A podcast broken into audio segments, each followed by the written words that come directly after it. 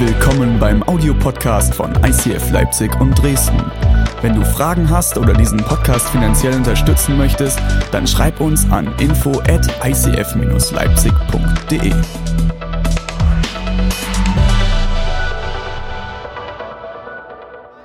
Das wird gut. Und jetzt steige ich ein in Überwinde deine Gleichgültigkeit.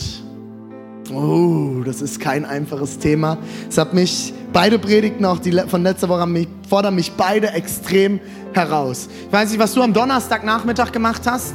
Ich hatte am Donnerstagnachmittag oben hier im Roten Saal Staff-Meeting und während des Meetings vibrierte mein Handy und eine Nachricht von NTV poppte ab, auf. NTV-App, die sind nämlich immer schneller als N24, die kommen dann fünf Minuten später. Und NTV erzählt mir in einem Satz, dass es gerade eine Terrorattacke in Barcelona gab. Der aktuelle Stand meines Wissens nach sind 13 Tote und 50 Verletzte. Und ich weiß nicht, wie du mit solchen Momenten umgehst. Ich weiß nicht, wie viele Nachrichten-Apps du auf deinem Handy hast und wie viele davon dir Push-Notifications schicken dürfen. Bei mir sind es einige. Und meistens geht es mir dann so, ich sehe das, bin kurz getroffen, vielleicht sage ich sogar in einem Meeting noch, oh Leute, krass, was hier gerade passiert. Schau vielleicht noch kurz in, da rein in die App, was da genauer steht. Spreche im besten Falle noch ein kurzes Gebet und gehe zum Tagesgeschäft über. So geht es uns doch eigentlich allen, oder? Wir haben so eine Flut an Nachrichten und News aus der ganzen Welt, dass wir oft gar nicht mehr hinterherkommen mit dem, was vielleicht angebracht wäre, oder? Und irgendwo schaltet sich eine gewisse Gleichgültigkeit ein. Es gibt Wissenschaftler, die sagen, unsere Generation, und ich rede nicht von meiner Altersklasse, sondern die Generation, die momentan diesen Planeten besiedelt, ist die gleichgültigste Generation, die jemals gelebt hat. Es ist vor einer kurzen Weile gewesen, es ist in Tokio, mitten auf der Straße, ein junger Mann tot umgefallen und Leute sind vier Stunden lang an diesem Mann vorbeigegangen und haben nichts getan. Sie waren gleichgültig.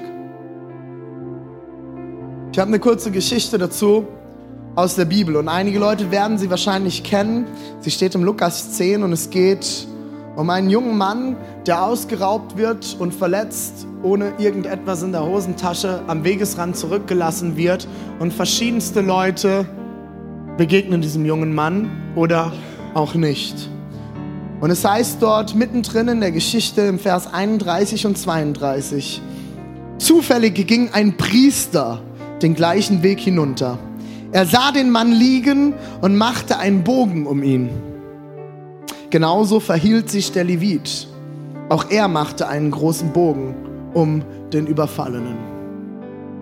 Jesus, ich danke dir, dass du jetzt hier bist und dass du heute mit uns etwas vorhast. Und ich bete, dass du heute unsere Gleichgültigkeit brichst und neue Leidenschaft für das schaffst, was du bereit hast. In Jesu Namen. Amen. Vielen Dank, Erik.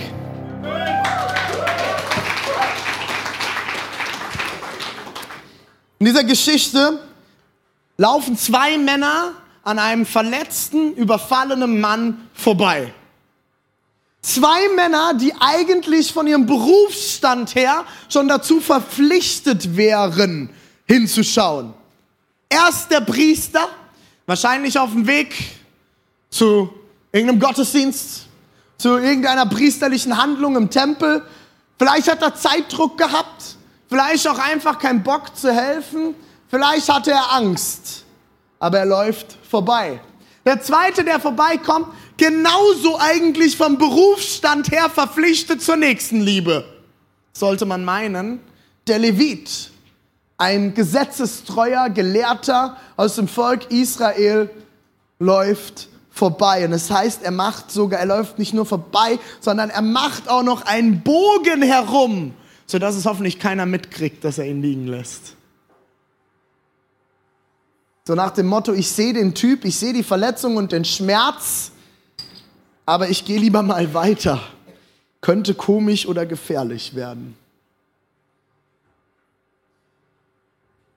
Ich weiß nicht, ob es dir auch manchmal so geht, wenn du durch die Stadt gehst, wenn du durch die Welt läufst, wenn du dein Handy anmachst. Wie oft schauen wir weg? Wie oft schaust du weg? Wie, schau, wie oft schaue ich weg? Als meine Frau sieben und ich sieben Monate in Südafrika gelebt haben, sind wir damit extrem herausgefordert gewesen. In Leipzig hier ist die Obdachlosenrate noch relativ gering, auch im Vergleich zu anderen Städten in Deutschland. Ich habe in Frankfurt gelebt, da sieht das anders aus. Aber Südafrika war eine komplett andere Nummer. In Südafrika hast du fast jede Kreuzung ist eine Ampelkreuzung, weil kaum einer einen Führerschein hat und keiner weiß, wie man mit normalen Kreuzungen umgeht. Rechts vor links versteht keiner. Und äh, deswegen macht man Ampelkreuzungen. Und man fährt an die Ampelkreuzung ran und zu 90 Prozent aller Fälle ist das Ding rot, warum auch immer. Und wenn diese Ampeln rot sind, braucht es keine zwei Sekunden und es kommen aus allen Ecken, kommen Leute an dein Auto und betteln. Kleine Kinder, Erwachsene, Alte, Junge, du findest alles an Leuten, die kommen, um zu betteln oder irgendwelche Sachen verkaufen, die kein Mensch braucht. Ähm, von iPhone-Kabel über alles. Ich habe dann gesagt, ich habe ein iPhone-Kabel. Oh, you need another one, you need another one. Ich brauche aber kein anderes. Und du stehst dort und du bist herausgefordert, wie reagierst du auf diese Menschen, die zuhauf immer den ganzen Tag zu dir kommen. Die ersten zwei, drei Wochen, als wir dort gelebt haben, haben wir eigentlich jedes Mal irgendetwas gegeben. Ob das Geld war, ob das was zu essen war, was zu trinken war, äh, Kleidung war. Wir haben immer, wir waren im Winter dort, es war kalt nachts. Wir haben immer irgendwas gegeben. Aber mit der Zeit merkst du, du kannst nicht immer und jedem etwas geben. Das funktioniert nicht. Und es schlich sich ein, dass ich mich immer mehr dabei ertappte, dass es für uns normal wurde, dass das Leid dieser Welt vor meiner Haustür sitzt und ich nichts tun kann. Ich habe mich gelähmt gefühlt, ich habe mich gleichgültig gefühlt, ich habe es ignoriert, ich habe es teilweise einfach nicht mehr gesehen, weil ich es ausgeblendet habe oder meine Seele. Was sind die Dinge und Situationen, für die du in deinem Leben Leidenschaft hast? Und welche Dinge sind dir schon gleichgültig geworden oder du siehst sie vielleicht schon lange nicht mehr? Ich habe drei Punkte mitgebracht zum Einstieg, warum ich glaube, dass uns in unserer Generation so viele Dinge gleichgültig sind. Der erste Punkt ist, die Informationen über schwierige Dinge sind zu viel. Oder? Ich, ich habe euch das erzählt, ich habe so viele Apps und alles mögliche auf meinem Handy und ich sortiere schon regelmäßig aus und trotzdem kriege ich ständig irgendwelche Nachrichten aus der ganzen Welt. Und NTV schickt manchmal bis zu acht Nachrichten am Tag raus und wenn es nur irgendein Sack Reis ist, der in China umgefallen ist, eine Ameise umgebracht hat. Ich komme manchmal gar nicht mehr darauf klar, wie viele Informationen ich krieg. Und das sind jetzt nur die News. Da habe ich noch nicht über WhatsApp, Facebook, Slack, unser Kommunikationsprogramm für die Leiter, unser Planungssystem und was weiß ich, E-Mails auf vier verschiedene, fünf verschiedene E-Mail-Adressen. Da habe ich noch gar nicht drüber geredet. Ich habe eine letzte Diskussion mit meiner Schwester gehabt, mich, mich darüber beschwert, dass ich äh, manchmal nicht so schnell reagiere, wenn sie mir etwas schreibt. Und dann haben eine Stunde lang ein Gespräch gehabt und haben uns über alles mögliche unterhalten. Und am Ende dieser Stunde zeige ich ihr mein Handy und sage, siehst du, wegen diesen 88 Nachrichten kann ich manchmal einfach nicht direkt antworten. Sagt sie, okay, ich habe verstanden. Es ist so eine Flut von Nachrichten und News und auch schlechten Nachrichten, dass ich manchmal überhaupt nicht mehr hinterherkomme zu reagieren. Geschweige denn, dass meine Emotionswelt hinterherkommt. Ich mir meinen Opa betrachte. Mein Opa ist Mitte 80, aufgewachsen in einem damals wahrscheinlich noch 400 Seelendorf, heute 700 Seelendorf, die Hälfte ist mit mir verwandt. Und mein Opa, als er wahrscheinlich in meinem Alter war, hatte er weder ein iPhone noch einen Fernseher oder irgendetwas anderes. Die größten News, die es gab, einmal im Quartal, war, wenn der Tante aus Gölle kam. Der hatte immer rot lackierte Fingernägel. Und die war das Highlight für das ganze Dorf. Und dann hat die erzählt, was in Köln los ist. Das waren ungefähr 100, 100, 200 Kilometer entfernt. Das war die weitreichendste News, die wahrscheinlich unser Dorf jemals mitbekommen hat. Es war eine ganz andere Flut an News. Wenn du Glück hattest, hattest du ein Radio und hast dann ein paar Sachen aus der Welt mitbekommen. Aber wir sind kontinuierlich mit dem gesamten Leid dieser Welt konfrontiert. Und irgendwann schafft man es nicht mehr, oder? Und dann schaltet man ab. Der zweite Punkt ist, wir fühlen uns zu hilflos, um einen Unterschied zu machen. Oder? Manchmal sind die, kommen die Dinge bei einem an und man weiß gar nicht, was kann ich denn überhaupt tun? Was soll ich denn machen gegen diese Dinge in der Welt? Was habe ich denn überhaupt für eine Möglichkeit? Ich habe nicht viel Geld, ich bin eine kleine Tüte hier in Leipzig, was soll ich denn da ausrichten können? Wenn irgendwas in den USA passiert, in Barcelona. Ich fühle mich hilflos. Wie oft laufe ich durch die Stadt und sehe verschiedenste Leute und fühle mich hilflos und weiß nicht, was ich tun kann oder soll. Der dritte Punkt ist, wir sind gesegnet mit allem, was wir brauchen. Wir sind die meistgesegnete Generation, die wahrscheinlich jemals auf diesem Planeten gelebt hat. Irgendjemand von uns schon mal wirklich direkt mit Krieg in Kontakt gekommen? Irgendjemand direkt mit Krieg in Kontakt gekommen? Cool, ist der dritte Gottesdienst heute. Ich hatte eine Person, der hat im Krieg gedient bei der Bundeswehr. Eine Person. Irgendjemand von euch schon mal wirklich Hunger gelitten? So richtig gehungert, also nicht freiwillig beim Fasten? Schon mal gehungert? Dann weißt du, was es bedeutet, zu hungern und was Leid ist. Wir sind eine Generation, die nicht mehr mit Leid konfrontiert ist. Das kennen wir nicht. Wir leben in der längsten Zeit Frieden in Zentraleuropa ever. Und es ist gut so. Und es ist ein Segen, es ist ein Privileg. Aber wisst ihr, was das auch mit sich bringt? Dass wenn wir Nachrichten lesen von einer Kirche in Ägypten, wo während des Gottesdienstes das Dach aufgerissen wird und Raketen reinknallen und die Leute umgebracht werden mitten im Gottesdienst, dass wir überhaupt nicht nachempfinden können, was das bedeutet. Dass wir keine Ahnung haben, was es bedeutet, unter Bedrängnis seinen Glauben zu leben. Was es bedeutet, wenn man nicht weiß, ob man morgen etwas zu essen hat. Das ist ein Gefühl, das kennen wir nicht. Unsere größte Angst ist es, dass wir mal wieder kein WLAN haben. Heute Mittag bin ich hierher gekommen und das WLAN war tot hier im Knicklicht. Und da war natürlich direkt Polen offen an der Technik. Was soll man jetzt machen? Wir brauchen unbedingt WLAN, René. Wir hatten heute Nacht eine Party hier, haben das Knicklich vermietet und das Ding ging nicht mehr. Dann haben wir erstmal alles neu gestartet und hin und her. Das war ein Riesendrama. Können wir keine Insta-Story machen und alles Mögliche. Oder kennt ihr das? Netflix, Amazon Prime, Leute hier? Du guckst gerade einen Film. Und du bist in einer total wichtigen Stelle des Films und auf einmal geht das Ding aus und der Balken fängt an zu laden. Und bei 45 Prozent, 45 Prozent, 45 Prozent, 45 Prozent, 45 Prozent. Und ich merke schon, wie, wie, die Halsader bei meiner Frau anfängt anzuschwillen. Und, und so, warum geht denn dieses blöde Internet schon wieder nicht? Ich will diesen Film gucken und auch noch an dieser Stelle. Das sind doch die Sorgen unserer Generation, oder? Urlaub machen und es gibt schlechtes Internet. Ich gucke immer für unsere Urlaubsorte, gucke ich immer vorher ganz, ganz viele Kommentare durch.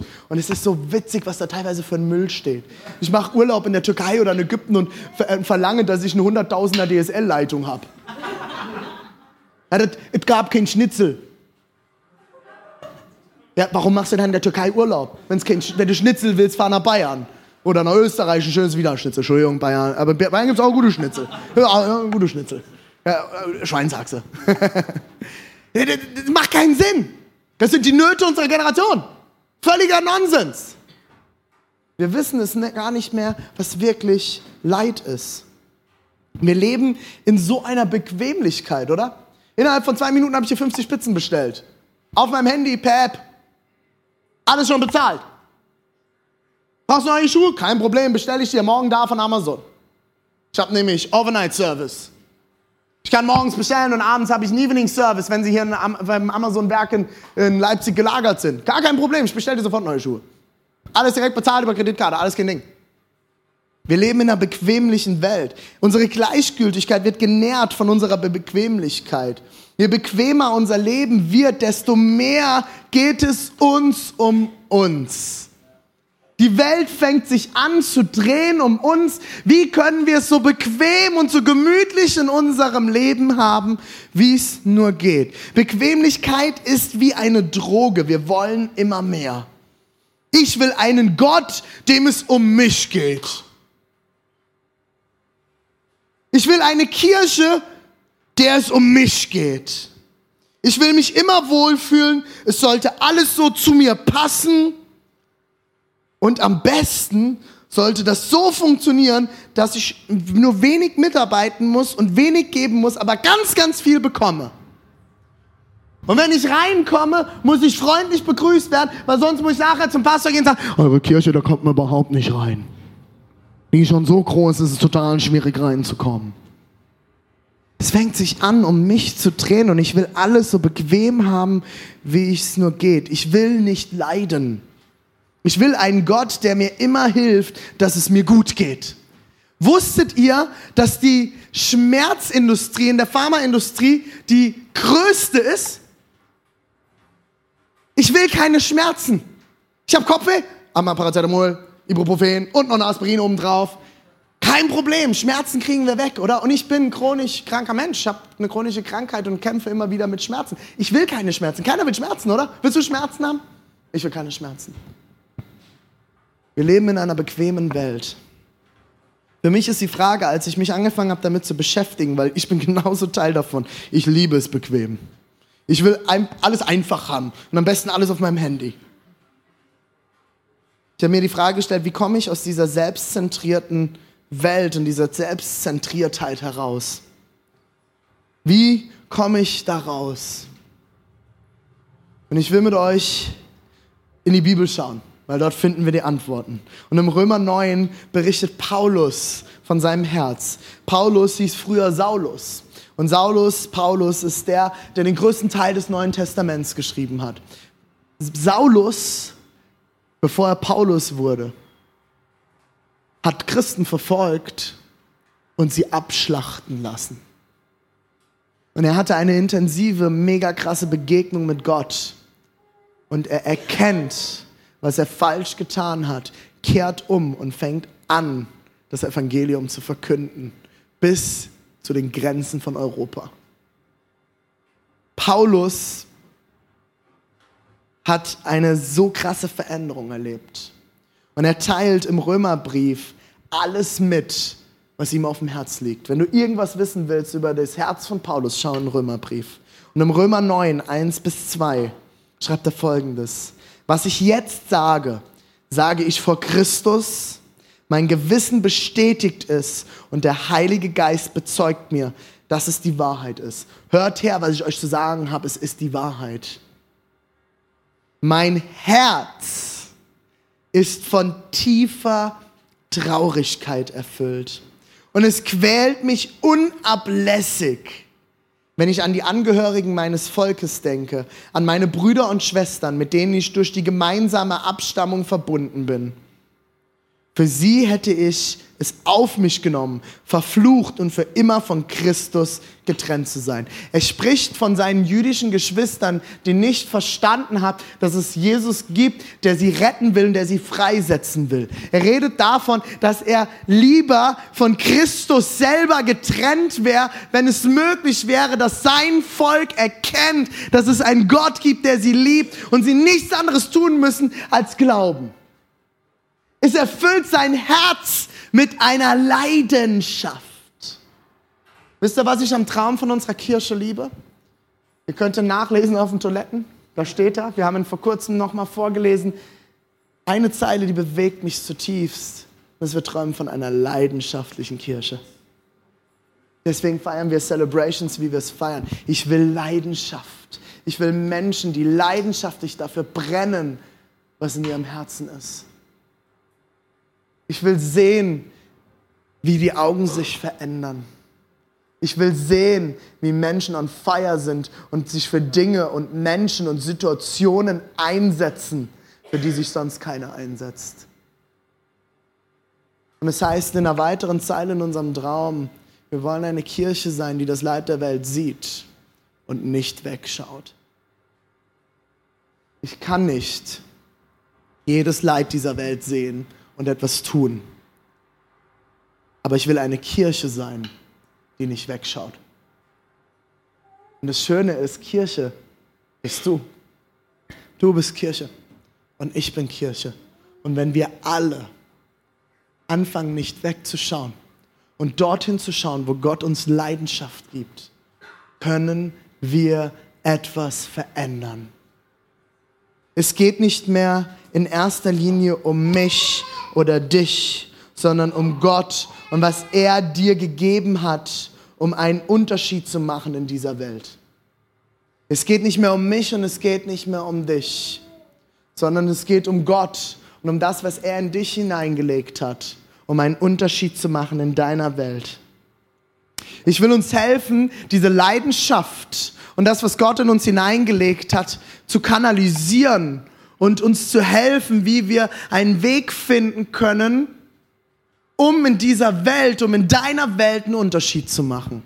Und der erste Punkt, ich habe zwei Punkte und damit will ich schließen gleich. Der erste Punkt ist, fokussiere dich auf etwas.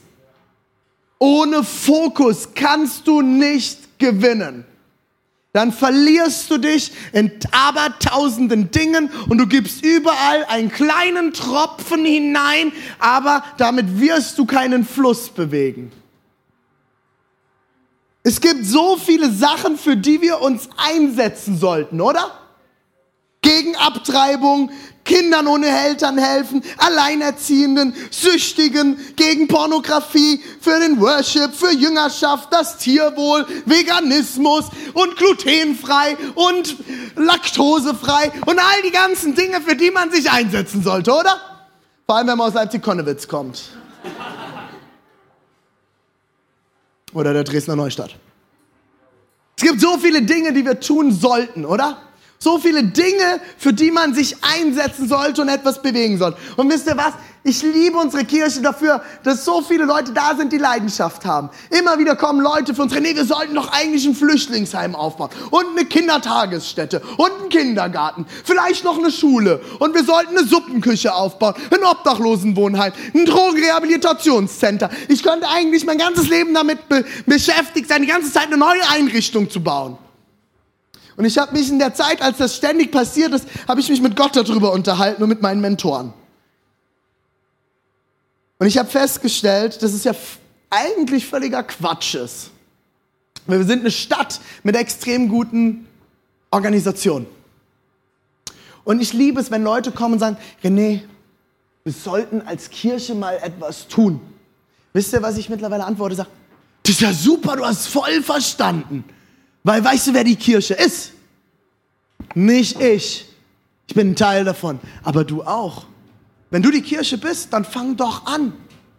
Ja, aber das sollten wir doch als ICF machen. Das ist doch Quatsch. Wenn du eine Leidenschaft für etwas hast, brauchst du weder den Namen ICF, brauchst du weder unseren Verein, unsere Organisation oder das Geld oder sonst irgendetwas. Krieg deinen Hintern hoch und fang an. Setz dich ein. Du willst Frauen helfen, die missbraucht wurden. Es gibt in Leipzig mehrere Shelterhäuser für Frauen, die missbraucht wurden. Dann fang an, dorthin zu spenden. Das ist der erste Schritt. Fang an zu beten und geh hin und frag, wie du helfen kannst. Du willst Obdachlosen helfen? Geh zur Heilsarmee. Wir unterstützen die seit Anfang an. Es ist eine Wahnsinnsarbeit, die die hier in Leipzig machen. Geh hin und frag. Du willst Flüchtlingen helfen? Super. Geh zum Flüchtlingsrat und frag, was du tun kannst. Fang an. Wir haben diese Woche haben wir uns connected mit einer genialen Arbeit, die gerade aufgebaut wird in Leipzig und Dresden in Gefängnissen. Mein Herz schlägt seit Jahren für Menschen, für, der, für die es kaum noch jemanden gibt, der, der ein Herz schlägt. Sie sind vergessen, verloren, ausgegrenzt aus unserer Gesellschaft, weil sie einen Fehler gemacht haben. Und wir werden anfangen, als Kirche zu partnern mit dieser Gefängnisarbeit. Wir werden demnächst im November einen ersten Gottesdienst dort feiern. Wir werden anfangen, in der Gefängnisseelsorge zu uns zu, zu organisieren. Und wisst ihr was? Weißt ihr, welcher Name da drauf steht? Ich liebe es. Katholische Gefängnisseelsorge. Ich liebe es. Weil ich muss es nicht aufbauen. Es gibt Leute, die eine Tür offen haben, die eine Tür offen haben in dieses Gefängnis. Und wir werden partnern. Und wenn du willst, kannst du mitmachen. Wenn dein Herz dafür brennt und du eine Leidenschaft hast, come on, lass uns anpacken. Ich habe Zettel dabei, du kannst auf mich zukommen für ein erstes Meeting. Wo ist deine Leidenschaft? Fokussiere dich. Gott hat dir alles gegeben, um dort einen Unterschied zu machen, wofür er dir eine Leidenschaft gibt. Fokussierte Leidenschaft zieht an. Das ist anziehend. Wenn du eine fokussierte Leidenschaft hast, das zieht andere Leute an. Wenn du den Heiligen Geist deinen Fokus schärfen lässt, wirst du einen großen Unterschied machen können. Aber du musst ihn schärfen lassen. Verlier dich nicht in 100 Sachen. Dort, wo deine Leidenschaft und deine Gabe die Nöte dieser Welt treffen, dort liegt deine Berufung. Dort liegt dein Auftrag. Dort, wo deine Leidenschaft und deine Gaben sich mit den Nöten dieser Welt kreuzen oder treffen, dort liegt deine Berufung oder dein Auftrag. Die Leute fragen mich immer wieder, was ist meine Berufung, was ist mein Auftrag? Frag dich nicht, was ist deine Berufung, sondern frag dich, was ist deine Leidenschaft und deine Gabe und was ist die Not, die du siehst. Und dann fang an. Fang an. Fang an. Fang an. Fokussiere dich und beweg dich. Und das Schöne ist, wenn 200 Leute hier sich anfangen zu bewegen und wiederum einer Person dienen, dann ist 200 Leuten gedient. Und wenn diese 400 Leute sich bewegen und anderen 400 Leuten dienen, ist 800 Leuten gedient. Ist es verrückt? Und wenn 800 Leute sich bewegen und anderen 800 Leuten dienen, ist 1600 Leuten gedient. Du alleine magst vielleicht klein sein. Du alleine denkst vielleicht, ich habe nicht viel zu geben. Aber schau dich um. Wir sind ein ganzen Haufen von Leuten. Wenn mehrere Leute anfangen, ihrer Leidenschaft zu folgen, ihre Gaben einsetzen für die Nöte in ihrer Welt, kann vielen Leuten gedient werden. Dann kann ein großer Auftrag erfüllt werden. Ich als Pastor kann es für dich nicht tun. Und ich werde es auch niemals für dich tun. Es ist dein Leben und deine Aufgabe.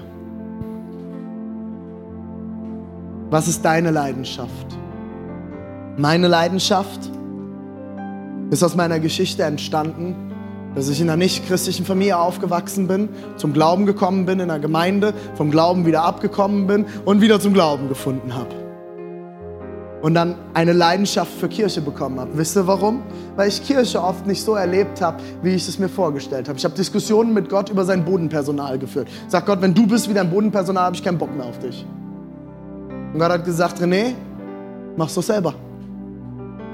Fang an. Und ich habe angefangen, mit 18 Jahren mich in der Kirche zu organisieren. Ich arbeite mittlerweile knapp zwölf Jahre in der Kirche. Und ich liebe es. Und ich liebe es so sehr wie nie zuvor. Mein Auftrag, meine Leidenschaft ist es, Menschen, dass Menschen Jesus kennenlernen, dass sie eine Beziehung zu ihrem lebendigen Gott bekommen, dass sie eine Kirche kennenlernen, die ansprechend und kreativ und leidenschaftlich ist. Diese Kirche rüstet die Leute wiederum zu, die Kirche zu sein, die diese Stadt braucht. Und wir wollen diese Kirche für diese Stadt sein. Das ist meine Leidenschaft. Deswegen sind wir vor ein paar Jahren nach Leipzig gezogen, ohne alles, alles hinter uns gelassen, um bei Starbucks und bei Piano zu arbeiten, um eine Kirche zu gründen. War das meine Leidenschaft, dort zu arbeiten? Nein. Aber meine Leidenschaft war es, Menschen zu sehen, die Jesus kennenlernen. Was ist deine Leidenschaft? Wo kannst du etwas bewegen? Gleichgültigkeit erfindet Entschuldigungen aber Leidenschaft findet einen Weg zu gewinnen. Leidenschaft entschuldigt, äh, äh, Gleichgültigkeit entschuldigt sich, aber Leidenschaft gewinnt. Find a way to win. Finde einen Weg zu gewinnen. Und das geht nur durch Leidenschaft. Wo liegt deine Leidenschaft? Und der zweite Punkt ist, Leute, der macht keinen Spaß. Der erste ist noch ganz schön. Leidenschaft finden, fokussieren, loslegen. Aber ich verspreche euch, wenn ihr loslegt, ist ein Punkt essentiell. Umarme, was weh tut. Umarme, was weh tut.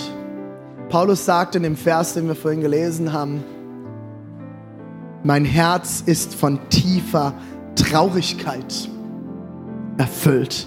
Und es quält mich, es quält mich unablässig. Das klingt nicht nach einem schönen Moment. Das klingt nicht nach Happy Clappy Worship und Wuhu! Yeeha! Ich kann Kirche bauen, yes! Sondern es klingt nach Schmerz. Das klingt nach Kampf.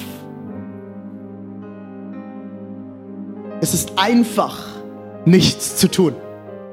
Es ist einfach, sich zurückzulehnen und nichts zu tun. Es könnte mich ja Geld kosten, es könnte mich Zeit kosten, es könnten Konflikte kommen. Was denken denn die anderen? Also soll ich euch was sagen? Es ist einfach nichts zu tun. Aber mir ist es lieber, Schmerzen zu haben mit einem Sinn, als keinen Sinn im Leben zu haben.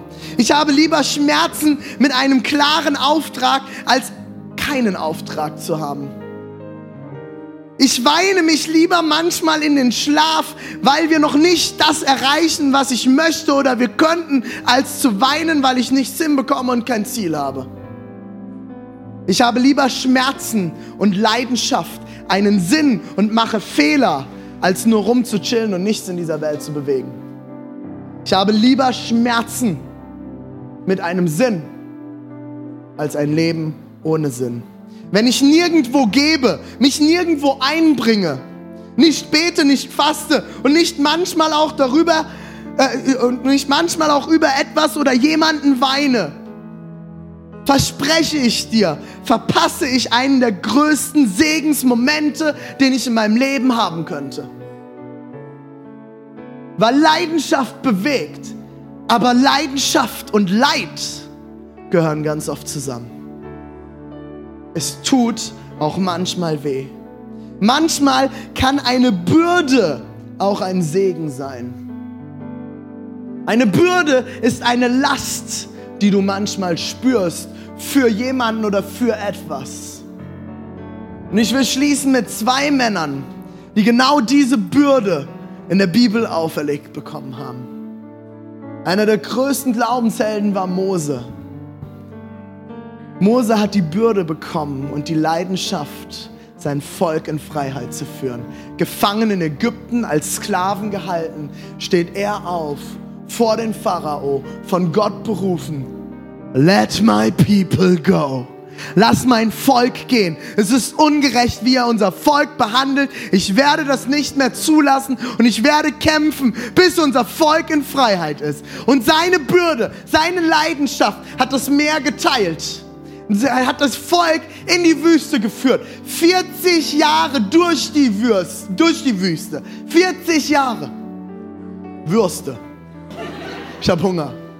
Ihr merkt's. Es war ein langes Wochenende. 40 Jahre durch die Wüste. Und wisst ihr was? Glaubt ihr, das war genial? Glaubt ihr, das hat immer Spaß gemacht? Lest euch die Geschichte durch. Das Volk hat gejammert. Mose führt das Volk aus der Wüste und das Volk steht dort und was macht es? Wir haben nicht genug zu essen. In Ägypten ging es uns viel besser. Da waren wir zwar Sklaven, hatten aber alles, was wir brauchten. Und Mose steht, seid ihr eigentlich bekloppt? Was ist eigentlich mit euch los? Gott, was hast du mir angetan? Guck dir dein Volk an. Das ist dein Volk, nicht mein Volk. Und jetzt meckern sie, ich habe sie aus Ägypten geführt. Das ist dein Problem, Gott der hat gelitten, der hatte Schmerzen und es war nicht immer schön. Aber wisst ihr was? Er ist immer wieder aufgestanden und hat seine Leidenschaft gespürt und ist vor Gott gegangen und hat gerungen und hat den Schmerz ausgehalten und ist immer wieder aufgestanden und wieder aufgestanden und wieder aufgestanden und hat seinen Kampf gekämpft und das Volk ins verheißene Land geführt. Und die zweite Person, zweite Person ist David. Der kleine süße Schafshirte, der mit seiner Harfe auf dem Schafsfeld sitzt und poetische Psalmen schreibt. Schon mal die Psalmen gelesen? Die sind schon sehr poetisch an mancher Stelle. Und wenn ich mir den David dahinter vorstelle, mit seiner Harfe, am Schaf lehnend, in der schönen Schafswolle, Harfe spielend, dichtend. Er wird beschrieben als schöner Jüngling, und mir dann vorstelle, welche Bürde er bekommen hat. das Volk vor den Philistern zu beschützen. Und dieser kleine, süße Junge steht auf und stellt sich vor Goliath den Riesen und schreit Goliath an. Was willst du überhaupt? Was willst du ausrichten gegen meinen Gott und die Armee, die hinter mir steht? Du kannst nichts ausrichten, gar nichts. War das immer leicht? War das immer einfach? Nein. Es war ein Kampf. Es war schwierig. Es war herausfordernd. Es war hart. Aber er ist aufgestanden, er hat die Bürde auf sich genommen und er hat gekämpft. Was ist deine Leidenschaft? Was sind deine Gaben? Und was ist die Not in deiner Welt, der du begegnen willst? Und wo du bereit bist, aufzustehen und den Schmerz zu tragen? Wo ist es bei dir? Ich will dich heute herausfordern, mit mir gemeinsam aufzustehen und herauszufinden, wo du deiner Welt dienen kannst. Fokussiere dich und umarme den Schmerz. Ich kann dir nicht sagen, wie viele Momente es gab, wo ich über dieser Kirche geweint habe. Wo ich mir Dinge anhören musste, die unfair waren, die verletzend waren, die zutiefst asozial waren. Ich habe Leute vor mir sitzen gehabt, die mir eine halbe Stunde lang einen Zettel an den Kopf geknallt haben, was ich alles falsch gemacht habe, wie ich blöd bin, was ich alles falsch mache, wie dumm ich bin und was mir überhaupt einfällt, wer ich wäre. War das schön? Nein. Aber meine Leidenschaft und mein Gott sind stärker als alles, was uns abhalten soll, diese Kirche aufzubauen und Ostdeutschland zu lieben. Wie viele E-Mails ich schon bekommen habe. Wie oft, meine Frau ist jetzt schon nach Hause, weil unsere Kinder fertig sind. Wie oft wir uns auch schon gestritten haben wegen der Kirche. Und wir miteinander gerungen haben. Wir miteinander gekämpft haben. Weil wir eine Leidenschaft haben für diese Stadt. Weil wir eine Leidenschaft haben für euch. Wie viele Tränen ich schon geweint habe, wenn Menschen gekommen sind, Veränderungen erlebt haben und wieder in die alte Scheiße zurückgehen. Das schmerzt. Aber dann kommen die Momente wie nächste Woche und 18 Menschen treffen eine Entscheidung und sagen, yes, wir gehen einen nächsten Schritt. Und dann kommen die Momente wie vor zwei Wochen auf der Dankesparty. Wir feiern mit 200 Leuten in unserer neuen Location und preisen unseren Gott. Und ich stehe dort und ich sage wieder, yes, Jesus, deswegen sind wir hier. Und dann stehe ich gestern auf dieser Hochzeit und sehe die Leute von unserer Kirche, wie wir ehrenhaft miteinander umgehen und die Leute, die investieren, geehrt werden. Und ich denke, yes, das ist die Kirche und das ist die Leidenschaft, die ich mir wünsche. Steh auf. Steh auf und kämpfe und halte aus. Ertrag den Schmerz. Geh durch. Sprich mit deinem Gott. Such dir Leute, mit denen du gemeinsam kämpfst. Aber kämpf. Steh auf und kämpf. Und lass unsere Generation nicht in die Geschichte eingehen als die Generation, die etwas anfängt, aber nichts zu Ende bringt. Lass uns gemeinsam aufstehen.